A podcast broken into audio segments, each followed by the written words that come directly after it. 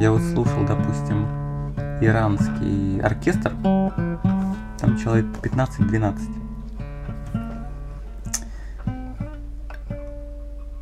И там совершенно другое ощущение, чем от европейского оркестра. То есть европейский оркестр, когда его слушаешь, такой большой инструмент. Там очень сложно э, ну не то, что выделить инструменты, но они все звучат как, как сказать, как разные, как разные регистры одного большого инструмента. А уж когда они все вместе звучат, там вообще ну, неподготовленный слушатель, ему тяжело вычленить там флейты, скрипки, альты и так далее. А в, вот в этом варанском оркестре там все, там все иначе. Там играет, они все играют, и ты слышишь каждого в отдельности. Потому что они настолько разные, и у них еще тональность другая. То есть у них строй не... Не вот этот вот. Не европейский. То есть они как-то делят не так струну. Потому что этот какой-то называется, это как темперированный или как он какой-то строй. Ну да. Я вообще не знаю, чем он, собственно, различается. Он искусственный. Но он сделан так, чтобы были ну, совпадали частоты как-то в, в простые сочетания были. Там один к четырем, один к пяти, там что-то вот это вот. Интервалы колебания как-то там простыми числами выражаются. Ну вот там проблем, ну не то что проблема, там штука в том, что колебания как раз там э, они немножко другие. То есть если исходить из физических колебаний, то они немного другие. По-другому. Да. А за счет чего создается для нас вот это ощущение гармонического интервала? Вот. То есть на наш э, слух, они как будто все подрастроены. Да. Есть такое. Ну вот смотри, 10 человек, но нет вот этой вот монолита и слитности, которые, которая mm. ценится в, Евро, в Европе, ну в смысле вот у, у западной музыки. Не, ну погоди, так, вот главный вопрос. В чем Почему, что значит, что значит гармоничное? Мы же воспринимаем гармонию как определенные интервалы, которые для нас звучат мы с детства, гармонично. Мы с детства воспринимаем. Ну, да. Ну, мы есть вот это, когда я в первый раз услышал, мне было странно. Слушай, ну дети даже рождаются, которые со слухом, они уже изначально слышат эти интервалы, например, фальшивое сочетание или нет. Понимаешь? Знаешь, изначально, то есть он в год да, слышит? Да. В год? Ну, в год, да, в два года, не знаю. Ну, в два года он уже слышит большое количество музыки к этому времени. Он не, уже... ну слух у него есть, он уже начинает, он воспринимает. Вот он ребенок со слухом.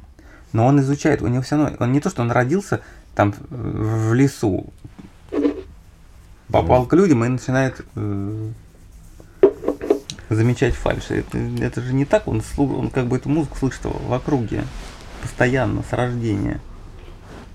Но уже ребенок вот э, различает, понимаешь, когда люди поют фальшиво, ну, если у него есть слух, он, например, для него это даже может быть как-то ну, неприятно, то есть у него уже есть ощущение, что это как-то неприятно звучит. То есть он понимает, когда правильно там есть правильный интервал. Ну вот на его бы вкус, вот это было бы неправильно. Вот да то, что фиг вот... его знает. Нет, может быть это и было тоже бы правильно. Именно фальшивая песня, в смысле, что человек, например, там в детском саду, понимаешь, какие-то праздник в детском саду, там дети поют, там кому-то нормально.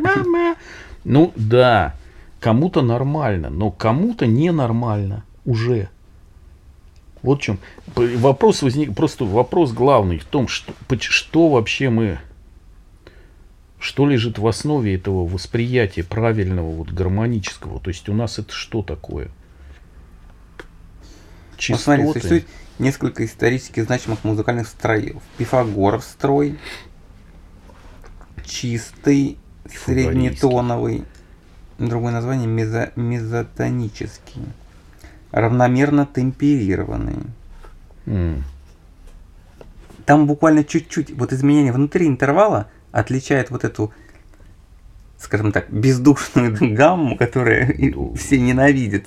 Отличает ее вот от этого Сари-дари-да, цари-дари-да, ма-да-дари-да.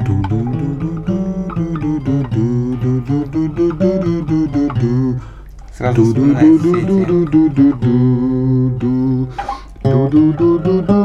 Вот, есть. Прям так.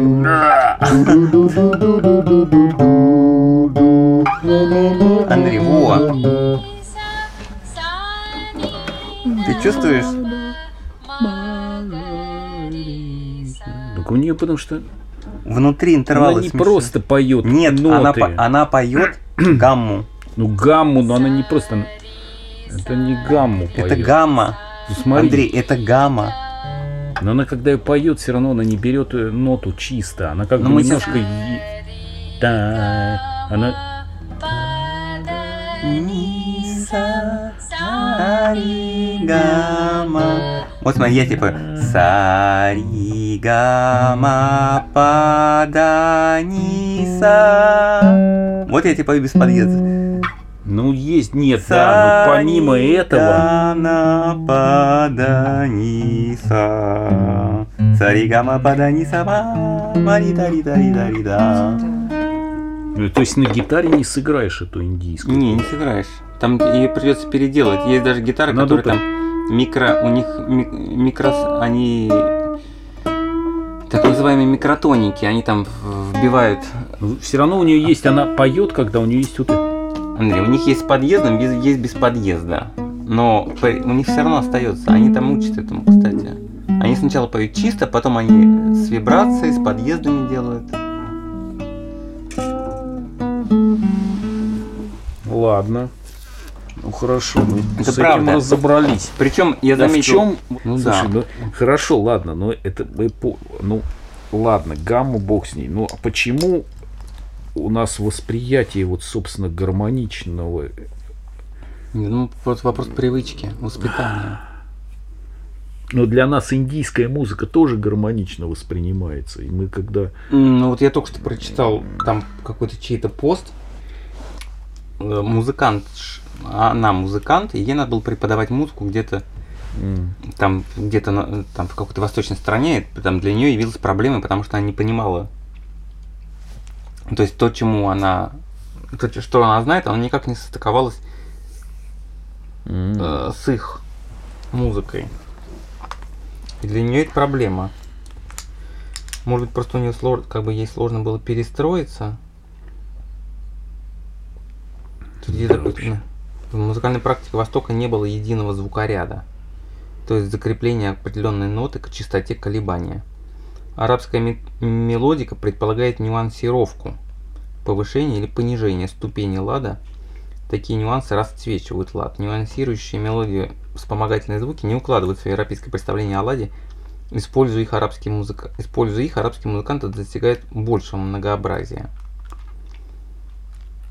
так. Для человека, выросшего в классической школе Ев- Европы, эти лады звучат необычно. Например, в книге «Вечера в оркестре» 1853 года Гектор Берлиоз написал о музыке Востока. Напев гротескный и даже весьма неприятный заканчивался, как в любом нашем самом, прош- самом пошлом романсе, на ключевой ноте. Ни разу не отклонился он от тональности и лада, заданной в самом начале. Дробный, Вот. монотонный, по ритмическому рисунку аккомпанемент исполнялся в полнейшем диссонансе с нотами голоса. Музыка у этих народов, если бы она была Вполне. если бы она у них вообще была, походила бы на нашу. Но в этой области они пребывают в полнейшем мраке варварства и инфантильного невежества, Берлиоз сквозь, вынес. ко- да, сквозь который вердикт, едва пробиваются малочисленные, неуклюжие, неуверенные ростки. Ростки народы Ростки Востока просто называют пробивают. музыкой то, что мы назвали бы шумом. Вау. Вот. Берлиоз вынес. При этом сам он что писал? А это Блин, этот я- Берлиоз. Нифига себе вообще у него. Вот где расизм-то гнездится на самом деле. Вот в этом точно.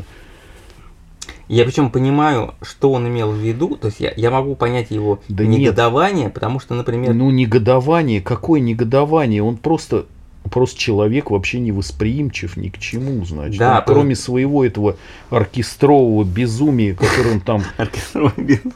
который он там, не знаю, уже просто он, э, как он вообще мыслил о своей музыке, вот то, что он пишет. То есть давай послушаем Берлиоза, да, окей. Мне даже интересно. Ты меня заинтриговал. Берлиоза. Берлиоз. Берлиоз это у Булгакова там, которому голову там что-то кто-то отрезал. Берлиоз. Симфони Фэнт. Это он? Берлиоз Симфони Фэнт. Не, Ну, ну, такой. ни разу не отклонился он от заданной тональности, понимаешь? Это как самый пошлый романс заканчивается на ключевой ноте. А вот эта музыка к кинофильмам 20-х годов. Да. Трам, трам. Ну, Там вот эти люди ну с да, синяками это под глазами. Метрополис, да, вот эти. Метрополис. Или как там Метрополис, А, там мелькают Ночь Святого Йоргена. да, Ночь Святого Йоргена. Люди с, на- с синяка, с синими глазами, там, с синяками вокруг глаз, с выпученными глазами бегают по лесу, понимаешь? И вот и звучит музыка Берлиоза. звучит музыка Берлиоза. Потом встает солнце. Причем это прямо отвечает вот каким-то картинам. Они Да, там так и видели. Они иллюстративные Так, абсолютно. сейчас темный лес, ночь, Да. дождь, пошел ветер. Мы бегаем по лесу, потом раз все стихло, солнце восходит. Прекрасные лучи. Образ надежды. пронизывают, Да, надежды, парус одинокий. Там и прекрасная дева просыпается на поляне. Значит, она видит, вот, вот птицы поют, там она встает, приветствует солнце, начинает танцевать танец Исидора Дункан.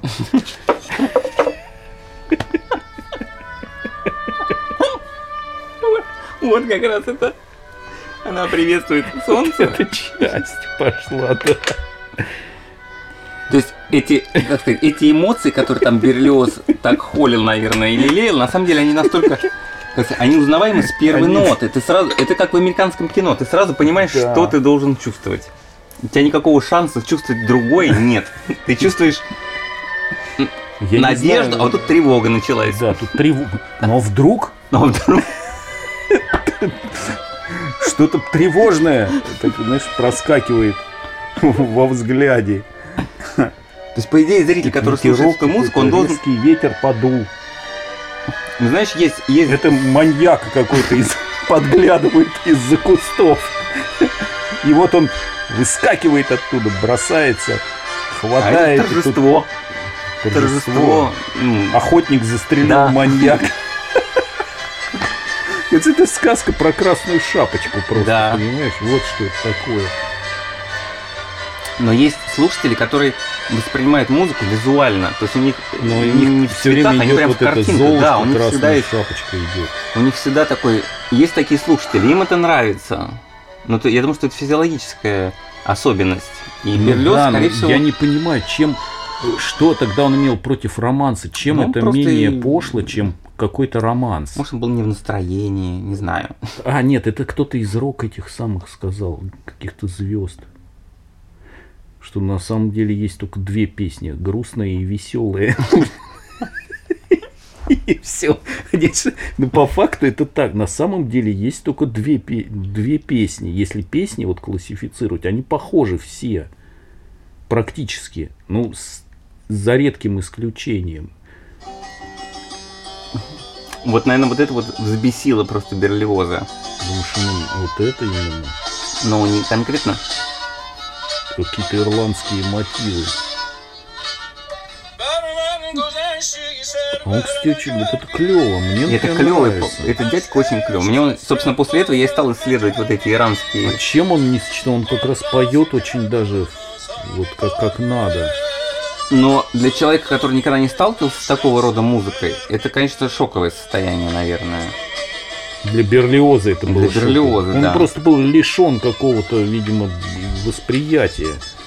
Несмотря на то, что он композитор. Меня это удивляет, честно говоря. То есть он не понимал. Типа, Вынес вердикт. Мне Они вообще находятся на какой-то нулевой, у них могла бы быть музыка, но ее нет. Типа вообще они не дошли до... Настолько тупы, что даже не смогли, понимаешь, вот настроить инструменты правильно до сих пор за тысячу лет.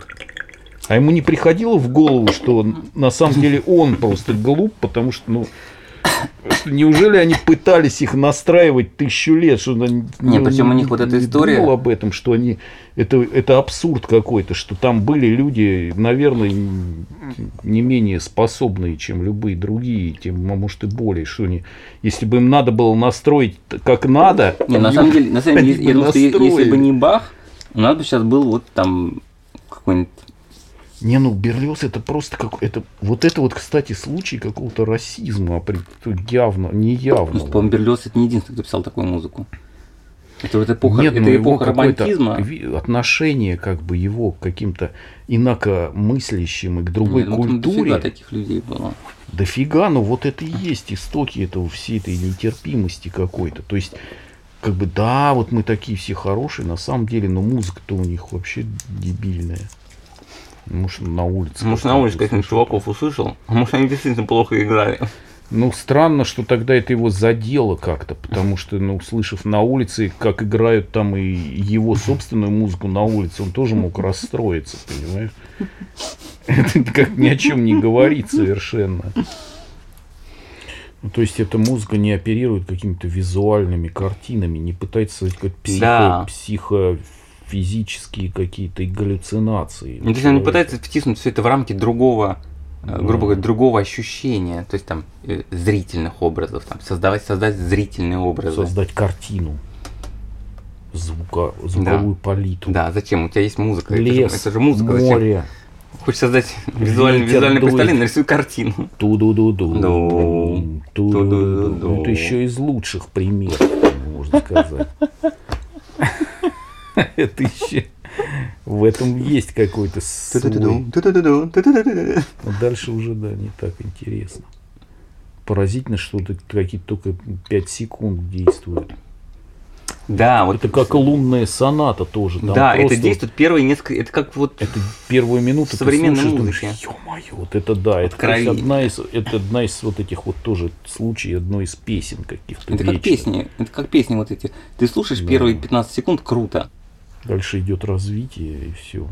Да, дальше идет просто развитие, они там наполняют все это некими эффектами, но парадокс в том, что заставить кого-нибудь слушать рагу невозможно, потому что вот этого первого 15-секундного шока его нет. Там да. и все так, о, не, все. Надо сидеть, погружаться в это. Это вопрос, транс это вопрос рекламы. То есть э, современная музыка, она как бы поселяет ожидания, поселяет ожидание, что дальше будет круче э, допустим, рага, она не вызывает такого ощущения. Она, как, она тебя не, как сказать, она не апеллирует к следующему шагу, потому что вот сейчас в следующем куплете будет вообще что-то сногсшибательное. Там то же самое, причем даже зачастую слова те же самые. Да. Просто добавили лишние барабаны. А рага, она не апеллирует, она как бы апеллирует именно к самому моменту э, исполнения. То, что происходит да. в настоящий момент. Из-за этого она для это меня... Это как гипноз, это, понимаешь? Вот то, что мы говорили, это, это тоже гипноз чистой воды, потому что она погружает виду... тебя в какой-то момент а, настоящий.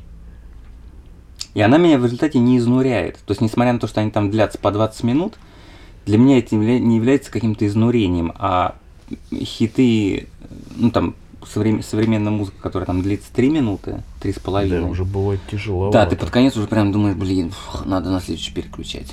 Ты, типа, ты уже все понял, не можешь слушать ее до конца. Все понятно, с красной шапочкой все понятно, надо да. дальше. Уже первые ступени этой композиции, когда ты так еще первый ты проскочил, потом ты понимаешь, надо лезть куда-то дальше по ней. Это, и уже, ну, они уже полезли туда, а ты так нет. Я, пожалуй, останусь тут внизу, переключу на другую.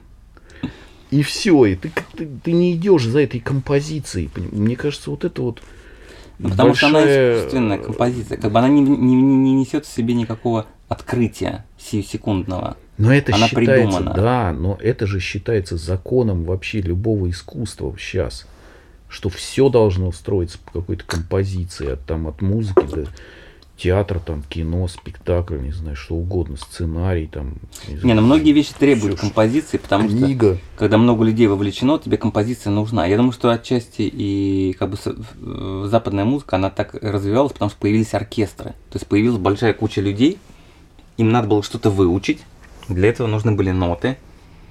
А когда им надо было сыграть что-то сложное, появилась как бы композиция, аккорды, и вот началось наращивание вот этой... Потому что без композиции типа было скучно. Да, появились все вот эти крещенда.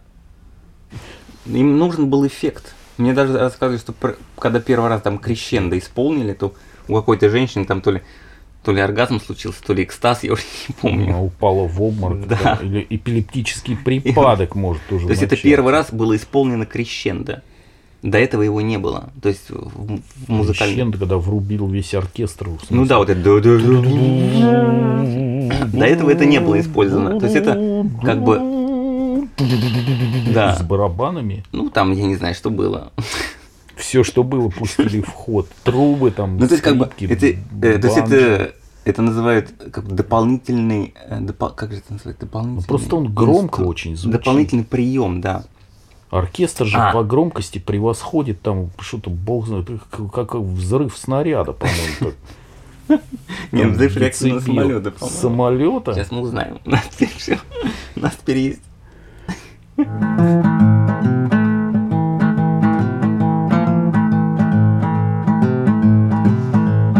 На самом деле не так много.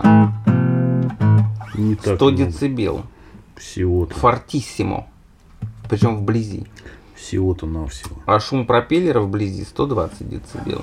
Пропеллера? Да. Но учти, что когда эти оркестры играли, там еще пропеллеров никаких не пропеллеров было. нет, да, для них, конечно, ну пропеллер, конечно, да, это очень громко.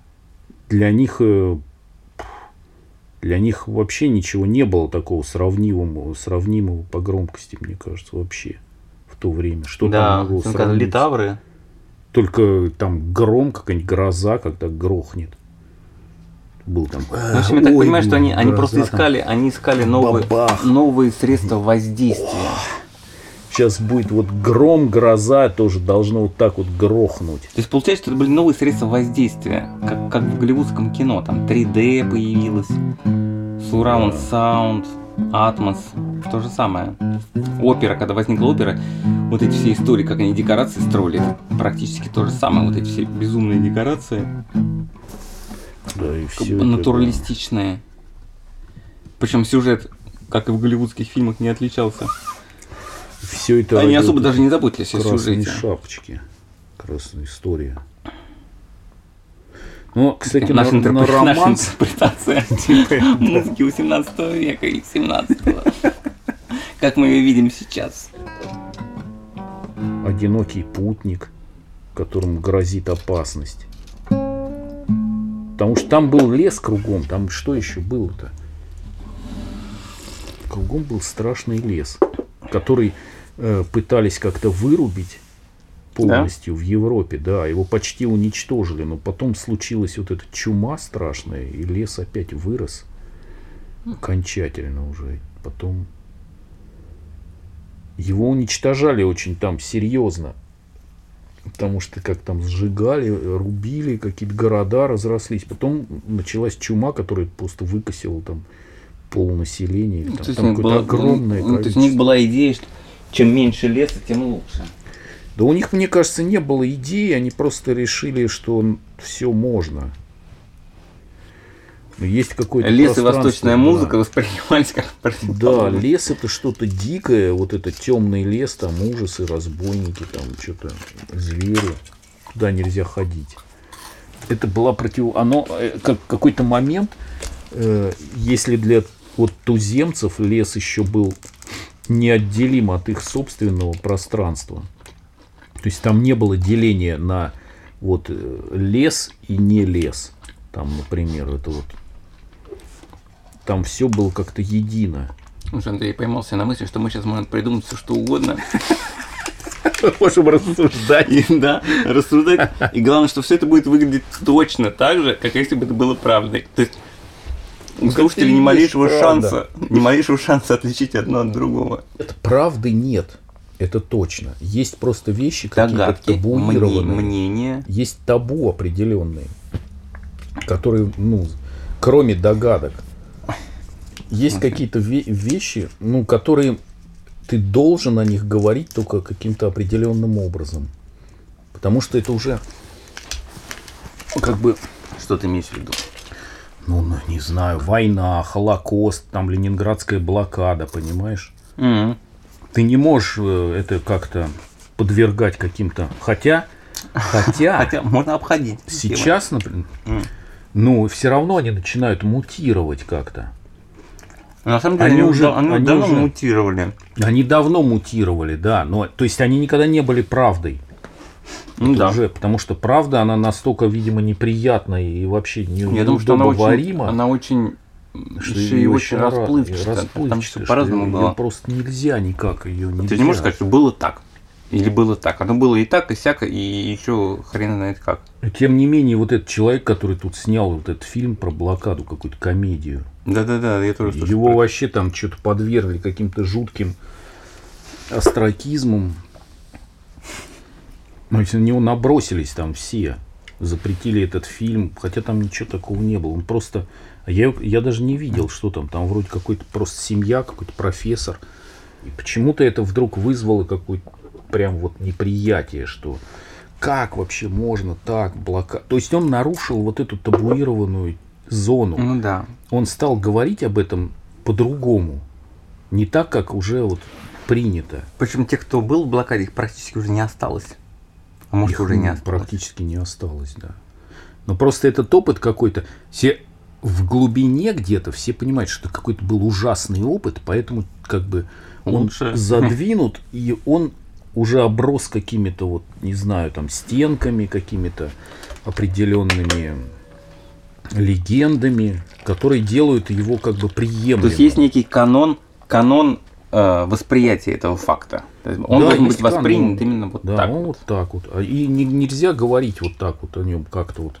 Если мы начнем об этом рассуждать, мы будем тоже неправы изначально. То есть это не будет правдой вот в этом случае.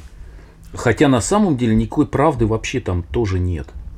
Просто есть определенные вот Некая эти точка вот- зрения, которая была табуирована. Да, есть просто закрепленные уже вот такие вот. Так Это как э, с евреями там вот это вот все дела вот эти. Холокосты, вот эти все жуть это вся. Потому что поскольку это все, значит, произошло, это никуда, ты этот факт никуда не, не, никуда не засунешь, там, не уберешь, ты его не сотрешь.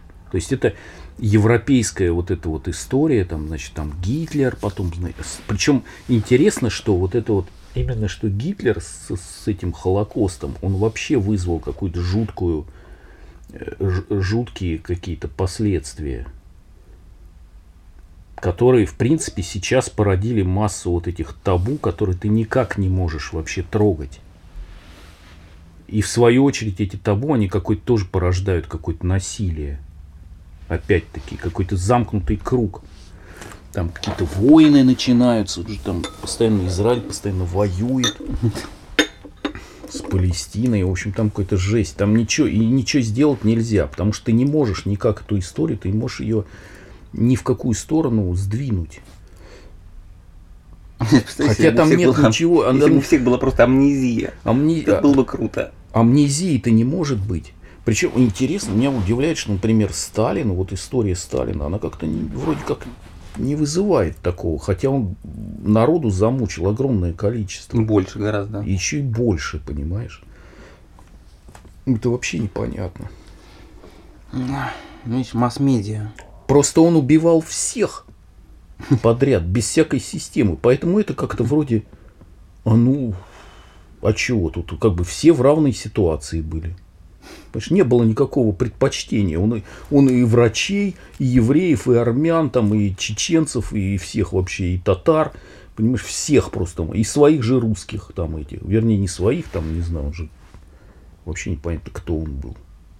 По национальности вообще. Да. Просто есть какие-то темы, которые, мне кажется, они являются, они э, Темы, есть которых темы, нельзя касаться. не, вообще. они как-то, они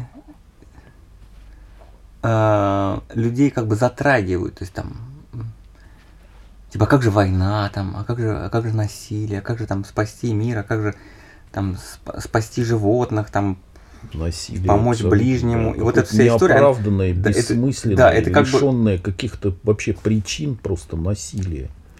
ну, как бы, да, ну, получается, Его никак не объяснишь. Вот в чем, Мне кажется, что штука- страшная мне кажется, самая вещь. Не, страшная она, потому что все А этого все боятся. пытаются объяснить как-то. Боятся и пытаются объяснить, найти причину.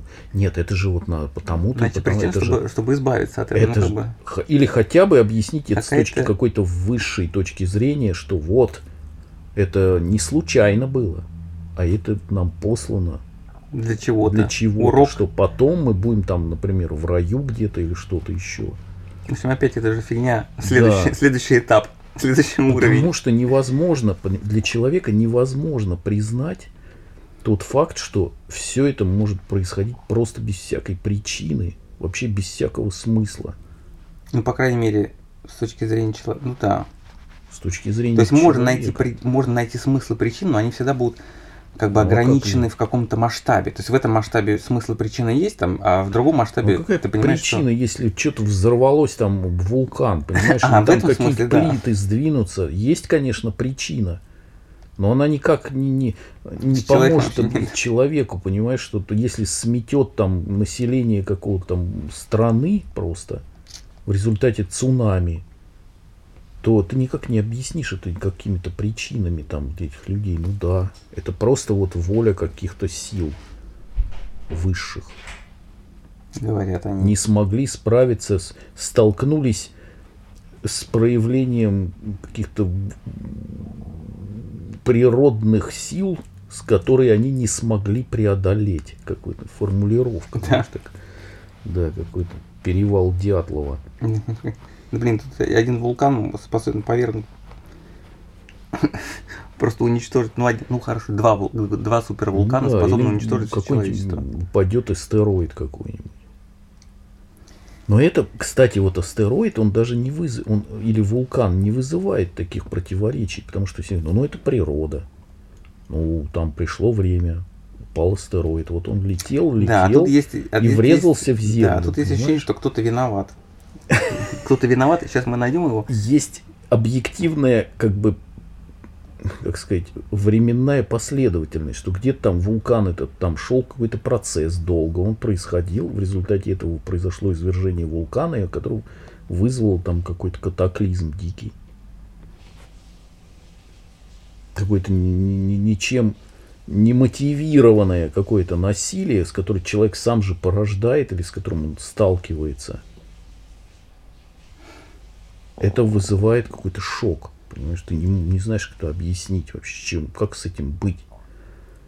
Какие-то высшие силы за это тоже бред какой-то. Почему, с чего вдруг? Это как вот в этом вот фильме, там, вот, кстати же, этот самый э, Красная шапочка, это не любовь Красная шапочка. когда мальчик там, ну да, там, да, вот какие-то проблемы, там, ну то, все, там, ну, в общем-то, у всех есть проблемы. Это мальчик пошел куда-то из дома, вышел, и все, и пропал, понимаешь? И все, ты не можешь ничего с этим, как бы, что там произошло, ничего, ты никак это не объяснишь ничем. Он пошел в лес. Да, всем, капец. всем хочется най- всем Да. хочется узнать точно, что произошло, найти виновного и Да, потому что тогда это как-то вроде, ну да, еще как-то можно там, не знаю, как- как-то с этим. Но на самом деле это просто бессмысленное совершенно какое-то случайное событие может произойти. Оно может произойти просто и все. Да, поэтому туда лучше не, не лезть. Я не люблю все вот. Я поэтому не люблю разговоры о частных вещах, потому что они выглядят как реально существующие частные вещи и, и как бы и убеждают тебя в том, что да, это так, но на самом деле, чем больше ты в них разбираешься, тем я, я убеждаюсь, Ну, же- тем больше я убеждаюсь в том, что проблема именно в том, что эти вещи э, считаются реально существующими. Ну, то есть, как бы они Нам считаются реально существующими объяснять. и изолированными от всего остального. Типа вот эта вещь есть, и она изолирована от всего остального, а другой только может влиять или не влиять на нее. Все, мы зашли в дебри. Конечно, поэтому экономические прогнозы это бесконечная история. Ничего не прогнозируют, люди просто говорят. А все их слушают, потому что в надежде, все слушают в надежде, в надежде, как бы, что что-то станет лучше. А если будет хуже, то они успеют к этому подготовиться, наверное. Тебе Ну, гораздо важнее знать, не упадет ли астероид какой-нибудь через неделю, понимаешь?